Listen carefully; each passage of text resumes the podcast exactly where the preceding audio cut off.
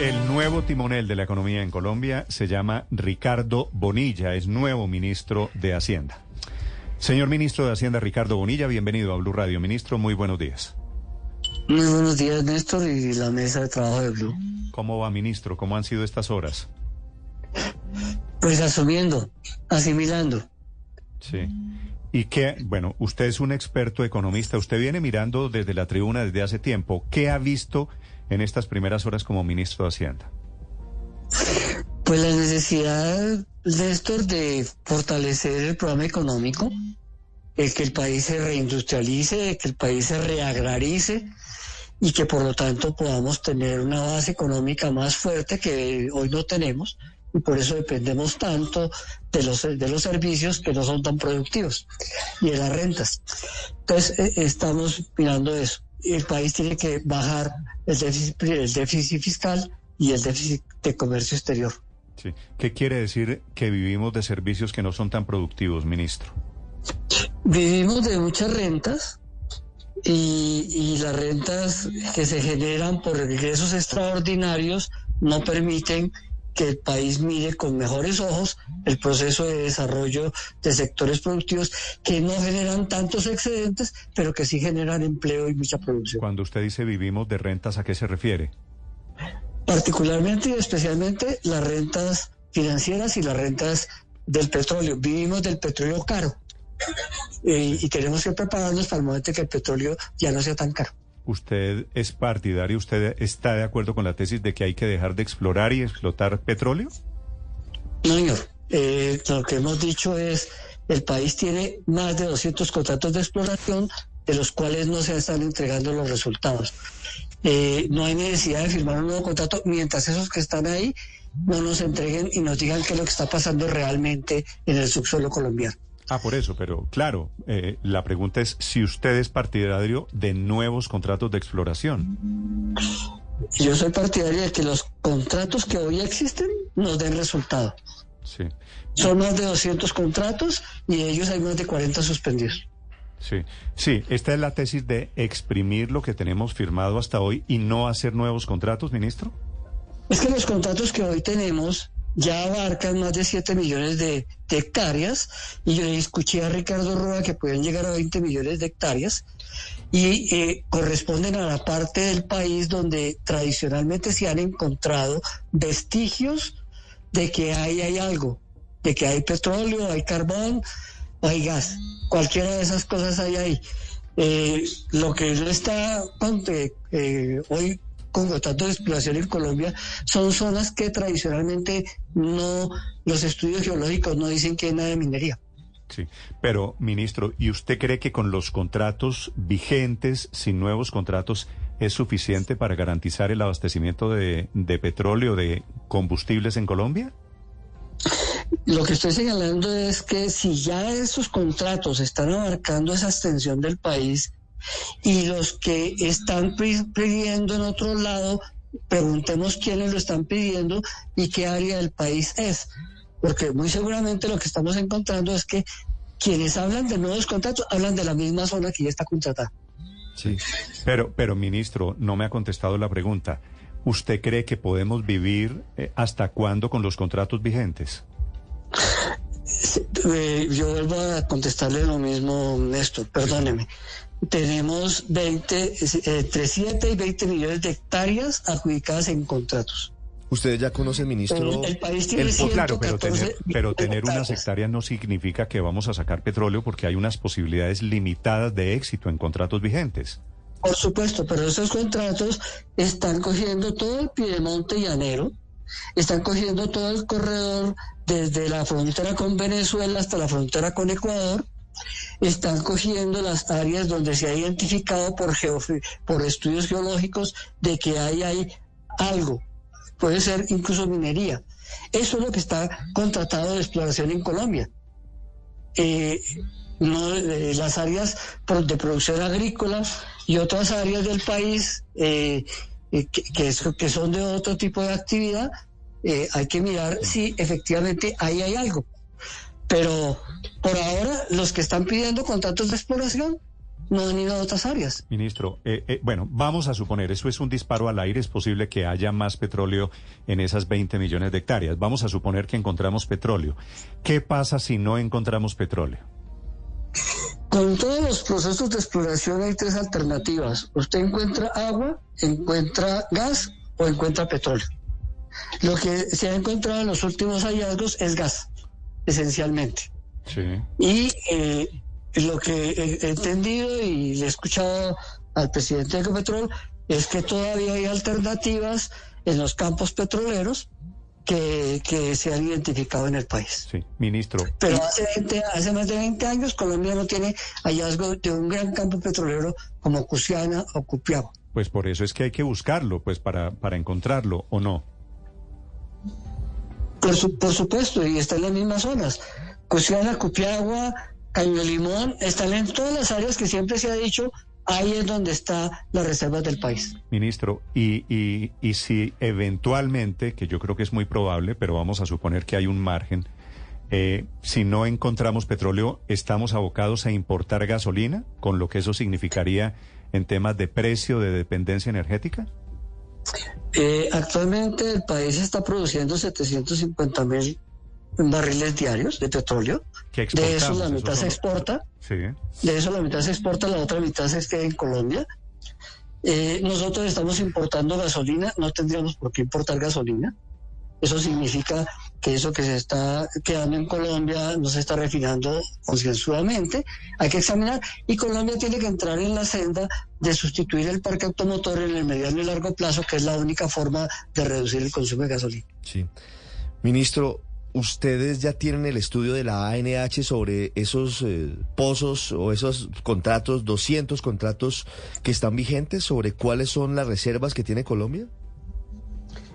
Eh, no, yo estoy empezando a recibir información. eh, ese es el campo del Ministerio de Minas, pero evidentemente para la estabilidad económica y la del Fondo de Estabilización de Precios del Petróleo es necesario tener ese tipo de información. Claro. Es algo que a lo cual le pondré toda la importancia del caso y pediré la información pertinente. Su antecesor había dicho que la decisión final sobre si se entregaban o no nuevas licencias de exploración dependía de ese estudio de la ANH.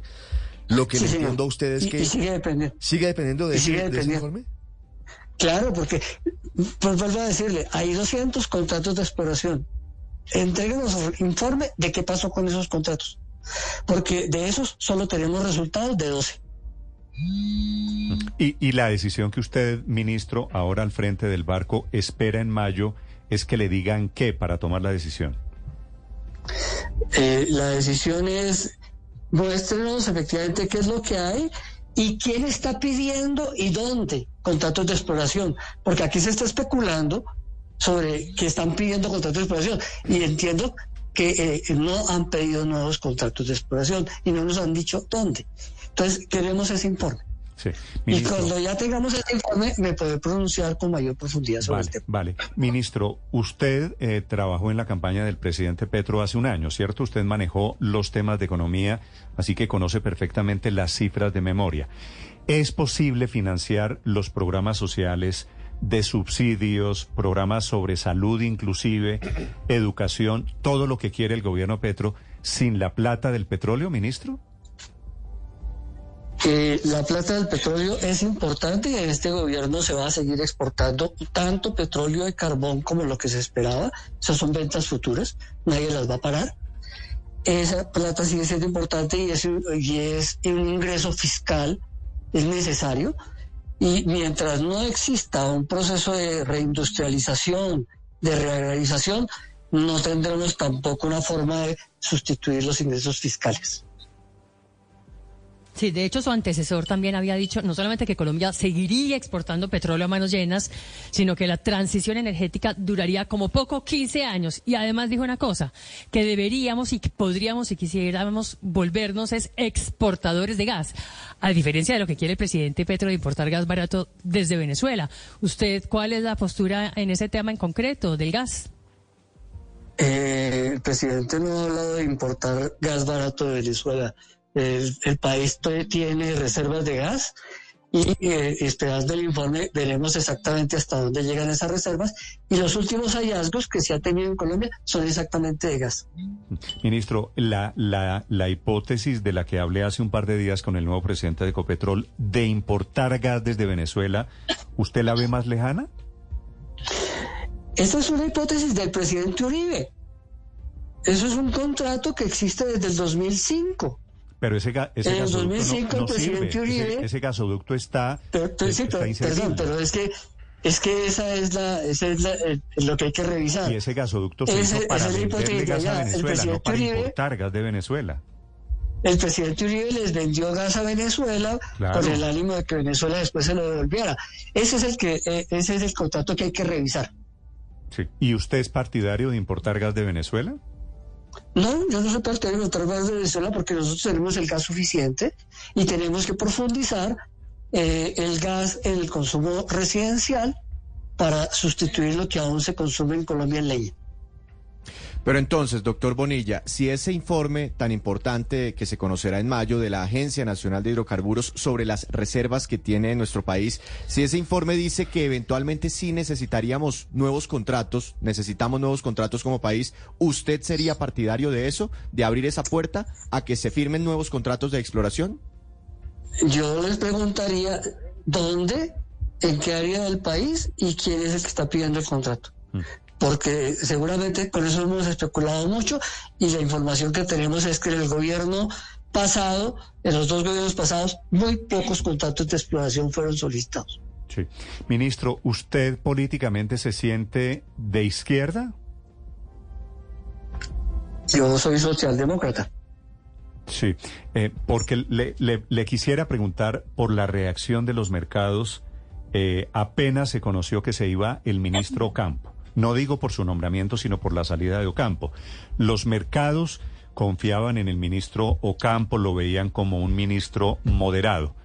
¿Qué sensación quiere dejar o qué mensaje quisiera enviarle usted a los mercados? Es decir, nosotros estamos en la economía internacional y la economía colombiana depende de los mercados internacionales. ¿Cómo quisiera ser usted percibido, ministro? Y nosotros vamos a propiciar la inversión extranjera y la necesitamos. No nos podemos reindustrializar solo con la inversión nacional. Necesitamos la inversión internacional con transferencia tecnológica. Quizás el, el hito sobre el cual queremos insistir mucho es que necesitamos obtener esa transferencia tecnológica y que eh, el trabajo colombiano reciba esa transferencia tecnología, que la asimilemos y podamos empezar a construir nuevas actividades productivas. Sí, ministro, pero por ejemplo, usted me pensé que me iba a decir algo de la regla fiscal, que es de lo que depende el Ministerio de Hacienda, de respetar la regla fiscal, que fue la recomendación que le hizo en esa declaración de ayer el saliente ministro Ocampo. ¿Usted llega con la intención de respetar y hacer respetar eso que técnicamente se llama regla fiscal? Sí, vamos a respetar la regla fiscal, pero tenemos que revisar el comportamiento del Fondo de Estabilización de los Precios del Petróleo, que es el que la ha roto. Sí, ¿qué Y ese, ese que la ha roto significa que eh, presionó a que hoy estemos subiendo los precios de la gasolina. Y entonces tenemos que controlar la inflación, pero también tenemos que controlar eh, los temas de esta estabilidad eh, fiscal, porque el hueco mayor está ahí. Sí, eh, pero ¿qué quiere decir respetar la regla fiscal con un pero, ministro? Respetar las reglas fiscales que seguimos bajando el déficit fiscal y tenemos que financiar el déficit de- del Fondo de Estabilización de la ¿Eso Gasolina. significa que van a seguir subiendo los precios de la gasolina? Eso significa que los precios de la gasolina tienen que seguir subiendo eh, en lo que está previsto eh, mensualmente hasta que se vuelva a verificar con el precio internacional. ¿Hasta, hasta llegar a cuánto más o menos, ministro, el galón de gasolina? Eh, el, presidente Duque no lo subió, nos dejó un hueco de 30 billones. Ese es el hueco que se está curando. El precio, el precio de la gasolina corriente debe llegar al orden de los 15, 16 mil pesos. A, a 15 Pero va a 16 llegar en tres años. Sí, señor, pero en, dos o tres años. Perdóneme, ¿en cuánto tiempo? En dos o tres años. Es decir, estamos hablando de aumentos más o menos de 300 pesos mensuales. Esa, ese aumento gradual, ya el precio de la gasolina está en 11.500. Sí. Hasta 15 o 16 mil, dice usted, ahí se Sí. equilibra el fondo de estabilización. Sí, ahí se equilibra y pues, si el precio de la gasolina internacional baja, no necesitará subir hasta allá. ¿Y usted cree, ministro, que es posible bajar la inflación si sube el principal insumo en el transporte? La inflación está bajando en alimentos y lo que hoy lo mantiene en un nivel del 13 es el precio de la gasolina. Es decir, sigue siendo un elemento crucial el precio de la gasolina para la inflación. ¿Cómo va a manejar, ¿cómo va a manejar ministro, esa dualidad de la necesidad de tapar ese hueco de 30 billones del Fondo de Estabilización de los Combustibles y por otro lado buscar que, que el bolsillo de los colombianos se afecte menos? Hoy es uno de los grandes retos. La inflación está tragándose perdóneme la expresión, la plata de los colombianos. El aumento del costo de vida es uno de los grandes problemas que tiene hoy dicen, el país. Dicen los economistas, ministro, como usted, que la inflación es el peor de los impuestos, ¿no? Totalmente de acuerdo, pero lo que necesitamos bajar es toda la inflación de alimentos y de otros bienes. Pero el, el, hueco dejado por el Fondo de Estabilización de la Gasolina tenemos que seguir cubriendo. Ministro, ¿y usted ha pensado, usted es partidario de esa tarifa diferencial? Es decir, que no suba el costo de la gasolina, por ejemplo, para el transporte de carga? Eh, en este momento el precio, el precio de la gasolina para el transporte de carga no está subiendo porque ese transporte depende de la CPM. Bueno, no, no todo el transporte de carga, mayoritariamente hay un porcentaje alto. Pero la, la mayoritaria, el transporte de carga y transporte de pasajeros es ACPM. Claro, ministro, por eso, pero entonces, ¿va a subir el precio de combustibles para todos, para carros particulares? Pero le pregunto, ¿y el servicio público? ¿Y el transporte carga? está, está subiendo el precio de la gasolina corriente, no está subiendo el de la CPM y, y tendremos que volver a mirar eh, la fórmula de cómo está subiendo. Sí, claro. Claro, ministro, porque muchos analistas dicen que ese fondo no se cierra, ese fondo eh, de estabilización de precios que tiene un billonario déficit que usted acaba de comentar, no se cierra si no se sube también el, el diésel. Eh, ¿Usted sería partidario también de, de ajustar los precios para los combustibles de los, de los transportadores? No, yo por ahora no me comprometo con, con ningún incremento allí.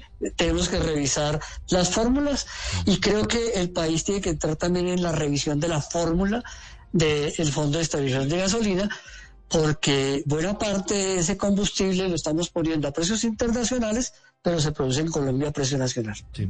Ministro, hablando de ese precio de los combustibles, también ha generado ruido sobre el aumento del precio de los tiquetes aéreos, que es uno de los elementos que seguramente ha llevado a, la crisis de las aerolíneas de bajo costo. Su antecesor, el ministro Campo, descartó la propuesta del ministro de Transporte de tener un IVA diferencial para el combustible o para los tiquetes aéreos. ¿Usted estaría dispuesto a que hubiese un IVA diferencial para los tiquetes de avión en Colombia? Eso es otra reforma tributaria, tiene que aprobar el Congreso, tendríamos que revisarlo. Mm, pero no podría hacerse vía decreto, no podría haber alguna norma que no tuviera que pasar por el Congreso para tener un IVA diferencial eh, eh, de los tiquetes. El, IVA es una tarifa que determina el Congreso. Sí. Ministro, ¿usted es partidario de, tener el IVA alto para el turismo, para tiquetes, eh, eso que se desmontó en la tributaria del año pasado? Disculpe, que no entendí la pregunta. Le pregunto si usted es partidario de mantener, como lo decidió efectivamente la tributaria del año pasado, el IVA alto para turismo y para tiquetes aéreos. Eh, lo que hizo la reforma tributaria fue unificar el IVA y volverlo a cambiar significa volver a llevar al Congreso el tema. Sí, no, yo sé, claro, que, que si lo hizo una ley, habría que deshacerse también por una ley. Digo, sí. Exactamente. Entonces, déjeme examinar el tema y devuelvo a contestar en unos días. Claro, es que como usted se ha dado cuenta, la queja viene de San Andrés, viene de las agencias de viaje del sector turismo, diciendo que se les cayó el turismo este año por ese tema. El turismo se cayó por varias cosas en San Andrés y creo que el tema de emergencia eh, con ese con esa vía del país hay que examinarlo bien. Sí, ministro, eh, estamos intentando hacer una radiografía de quién es el nuevo ministro de Hacienda. ¿Usted es partidario de emitir plata, ministro, como ha propuesto el presidente Petro, para pagar gasto público, para reducir el déficit fiscal, para pagarle a las víctimas o para gastos del gobierno? Eh, soy partidario de mantener la autonomía y la eh, independencia del Banco de la República. ¿Eso quiere decir que no está de acuerdo en eso, en el tema de emisión monetaria? Eh, eso quiere decir que, que el Banco de la República sigue siendo el emisor primario y hay que respetar esa función. Vale, quiere decir autonomía plena para el Banco de la República. Sí, señor. Ok. Víctor. Eh, ministro, ¿cuál será su criterio desde el Ministerio de Hacienda para darle la, la, bendición a las reformas que cursan por el Congreso de la República? Si se salen un poquitico, porque esa era una de las tareas del ministro Campo, decir, eh, ojo que se, se, me está saliendo de pronto de la regla fiscal, ojo que de pronto se me incrementa el, el déficit. ¿Cuál va a ser su criterio, sobre todo pensando en la reforma pensional? Si los números no cuadran, ¿qué, ¿cuál sería su decisión al final? Eh, el tema es cualquier reforma, eh, la injerencia del Ministerio de Hacienda está relacionada con el costo fiscal. Eso, eso, ministro. tenemos que examinar el costo fiscal de las reformas. Ministro, eh, eso quiere decir, ¿usted será arquero o va a intentar tapar los goles de hueco que intenten alguna reforma? Eh, por supuesto, tenemos que mirar que no se salga de las cifras y de las eh, sí, del, del, manejo de recursos que tiene eh, funciones el Ministerio de Hacienda. Vale, esa es, es a eso se refería seguramente Ocampo Paola cuando habló de ser responsable con, con el marco fiscal. La última pregunta es Ricardo Bonilla, el ministro claro. de Hacienda, Paola. Claro, bueno, ya que estamos en el tema pensional, le quiero preguntar por eso, porque el presidente de Confensiones llegó a hablar en algún momento de destinar los ahorros pensionales de esa reforma a financiar obras como el tren elevado entre Buenaventura y Barranquilla. ¿Cuál es su opinión? Eh, no, el presidente de Confensiones se equivocó en, ese, en esa apreciación. Ministro. Eh, señor. Sí, sí, ministro, se equivocó, se equivocó. Como decía. Se equivocó en esa apreciación el, los recursos que recibe Colpensiones son directamente para pagar pensiones. Ok. Sí. Mi, ministro, usted nos había dicho hace un año, hablando en la campaña electoral, antes obviamente de que estuviese el Ministerio de Hacienda, pues porque era una incertidumbre si llegaban al gobierno, nos había hablado de las pensiones, ministro, de que usted creía que la plata que había en los fondos de pensiones si recuerdo bien, Felipe, usted lo citaba esta mañana, que la plata de los fondos de pensiones era plata pública. ¿Sigue creyendo lo mismo, ministro? La plata de los fondos de pensiones es plata de los cotizantes, independientemente que estén en colpensiones o que estén en los fondos de pensiones. Esa plata tiene destinación específica. Es creada en el gobierno desde hace más de 50 años como ahorro forzoso. Esa es la razón por la cual a usted le descuentan automáticamente de su, de su nómina, de su sueldo, una porción para pagar las cotizaciones en salud y pensiones. Sí. Vale. Es ahorro forzoso. Vale. Es el ministro de Hacienda, Ricardo Bonilla, el ministro que va a manejar el gran barco de la economía. Le cuento a modo de información, ministro, que se está disparando esta mañana el precio del dólar. ¿Cuánto? Acaban de abrir los mercados, son las ocho cuatro minutos. ¿Cuándo, ¿En cuánto va el dólar, Víctor, esta mañana?